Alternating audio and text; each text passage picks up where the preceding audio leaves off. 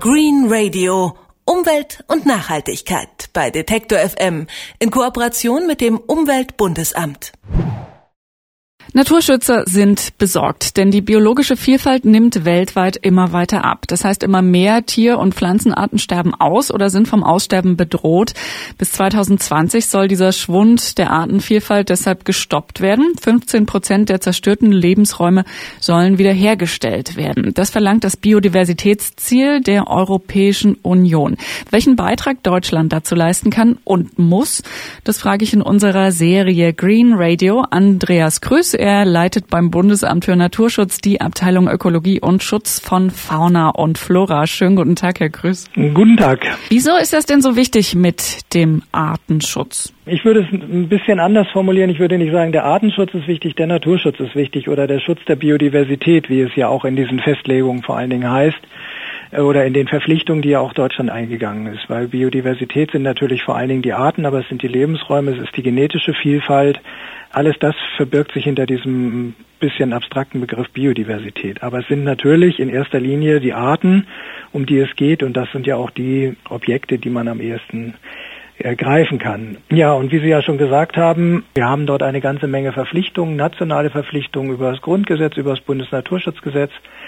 Wir sind über europarechtliche Verpflichtungen wie die FFH-Richtlinie und die Vogelschutzrichtlinie verpflichtet, dem Erhalt dieser Schutzgüter der Arten und Lebensräume nachzukommen. Und wir haben natürlich auch völkerrechtliche Vereinbarungen, ähm, die Konvention für die biologische Vielfalt, die uns da auch in die Pflicht nimmt. Also ich denke, wir sind uns alle darüber im Klaren, dass Biodiversität für die Menschheit, aber auch unabhängig davon eine sehr wichtige Rolle spielt. Die Menschen profitieren sehr stark von der Vielfalt, Sauerstoffproduktion, die Wasserreinigung, Schadstoffrückhaltung, die Bereitstellung von Lebensmitteln und so weiter. Alles dieses sind ja Leistungen, die von Organismen erbracht werden. Und das müssen wir allein schon aus rein egoistischen Motiven also rein aus Klugheitsargumenten heraus sicherstellen. Und da kommen wir auch, äh, glaube ich, direkt rein, wo es auch durchaus wirtschaftliche Gründe gibt. Also nicht nur die Klugheitsgründe, die Sie schon angesprochen haben, dass man eben bestimmte Arten und auch deren Funktionen in der Natur nicht verlieren will. Durchaus handfeste, wahrscheinlich auch in Zahlen ausdrückbare Gründe gibt, die für Artenschutz sprechen, oder? Ja, natürlich. Also die Bestäubungsleistung beispielsweise, das sind so Sachen, die man relativ gut abschätzen kann, weil man ungefähr weiß, welche Pflanzen, welche Nutzpflanzenarten sind von Bestäubern abhängig, was produzieren die und was passiert passiert, wenn die eben nicht mehr bestäubt werden und so. Da gibt es Schätzungen beispielsweise, dass über 150 Milliarden Euro weltweit jedes Jahr an ökonomischen Wert durch diese Bestäubungsleistung produziert werden. 150 Milliarden Euro ist jetzt nicht gerade das, was man als Peanuts bezeichnet. Überhaupt nicht. Aber was kann man denn konkret tun? Es gibt ja jetzt dieses Biodiversitätsziel jetzt der Europäischen Union. Wie wird denn darauf hingearbeitet? Was kann man tun gegen den Verlust der biologischen Vielfalt? Ich hatte ja schon die gesetzlichen Regelungen angesprochen und die sind sicherlich der beste Hebel natürlich erstmal daran anzusetzen, weil einfach Pflichten für die einzelnen Staaten hier innerhalb der EU beispielsweise entstehen, dem nachzukommen. Also die Ausweisung von Schutzgebieten beispielsweise, Vogelschutzgebiete, aber natürlich auch der Schutz von den unter Vogelschutzrichtlinie oder FFH geschützten Arten. Das sind Verpflichtungen, die wir ja auch umsetzen müssen national und die wir immer alle sechs Jahre an die EU dann auch berichten müssen im Sinne von Fortschrittsberichten. Da zeigt sich aber eben auch, dass das ein sehr langer Prozess ist. Wir sind dort zwar, würde ich sagen, auf einem ganz guten Weg, weil solche Umsetzungsprozesse einfach auch sehr viel Zeit benötigen. Aber es ist schon alarmierend, wie der Zustand im Moment noch ist. Wie Sie angesprochen haben, bis 2020 sind es jetzt, nur noch vier Jahre. Wir sind etwa bei einer Situation, dass mehr als ein Drittel unserer Schutzgüter gefährdet, also oder unzureichend geschützt ist oder in einem schlechten Zustand ist, je nachdem, wie man die, welche Definition da gerade in welcher Regelung zugrunde gelegt wird. Manchmal ist es auch so, dass nur etwa ein Drittel überhaupt der Schutzgüter in einem günstigen Zustand ist, ähm, so dass wir hier sicherlich noch dicke Bretter bohren müssen, die Maßnahmen verstärken, das Management vor allen Dingen in den Schutzgebieten verstärken. Aber es ist eben ein langer Weg. Es hat lange gebraucht, Schutzgebiete erst einmal überhaupt auf nationaler Ebene auszuweisen.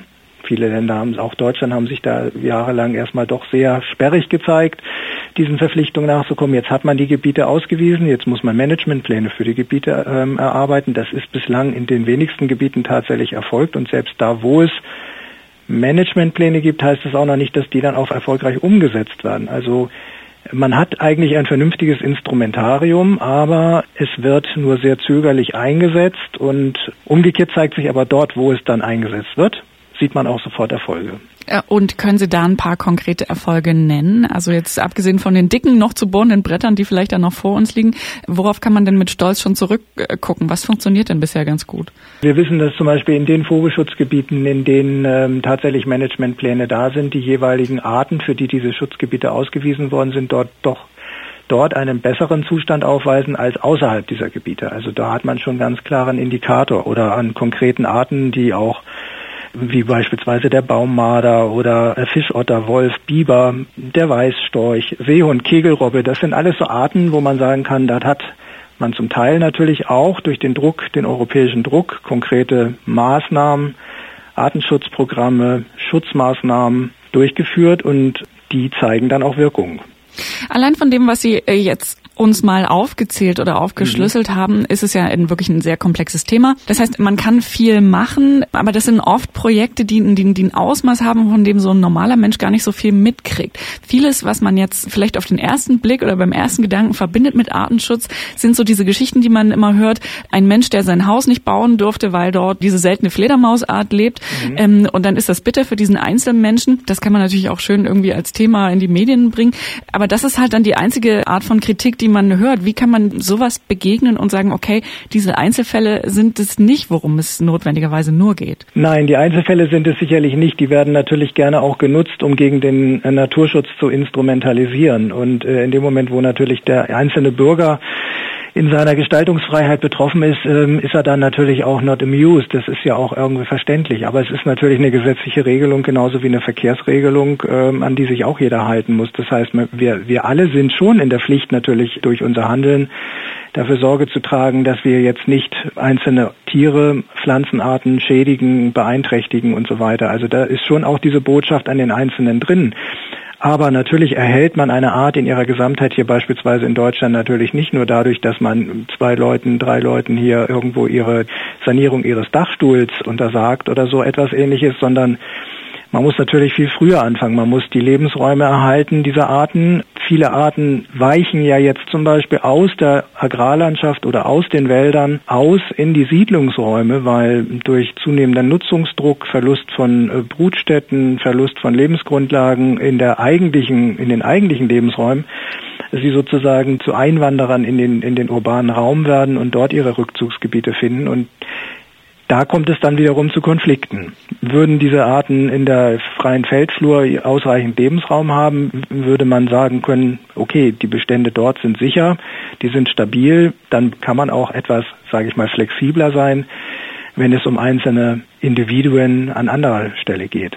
Aber wir haben natürlich auch zum Teil schon die Situation, dass eben manche Arten in ihren Beständen so stark abgenommen haben, dass es dann eben auch auf die wenigen kleinen Populationen und die können dann auch durchaus mal in einem städtischen bei Fledermäusen meinetwegen in einem Kirchendachstuhl oder sonst wie sein und dann muss man auf so etwas natürlich auch Rücksicht nehmen. Der Artenschutz ist ein ebenso wichtiges Thema wie der Klimaschutz, auch wenn es vielleicht nicht ganz so präsent ist, äh, zum Beispiel in den Medien über die Bedeutung und konkrete Ziele des Artenschutzes oder des Naturschutzes habe ich mit Andreas Krüß gesprochen. Er leitet beim Bundesamt für Naturschutz die Abteilung Ökologie und Schutz von Fauna und Flora. Vielen herzlichen Dank für das Gespräch, Herr Krüß. Gern geschehen. Green Radio Umwelt und Nachhaltigkeit bei Detektor FM in Kooperation mit dem Umweltbundesamt.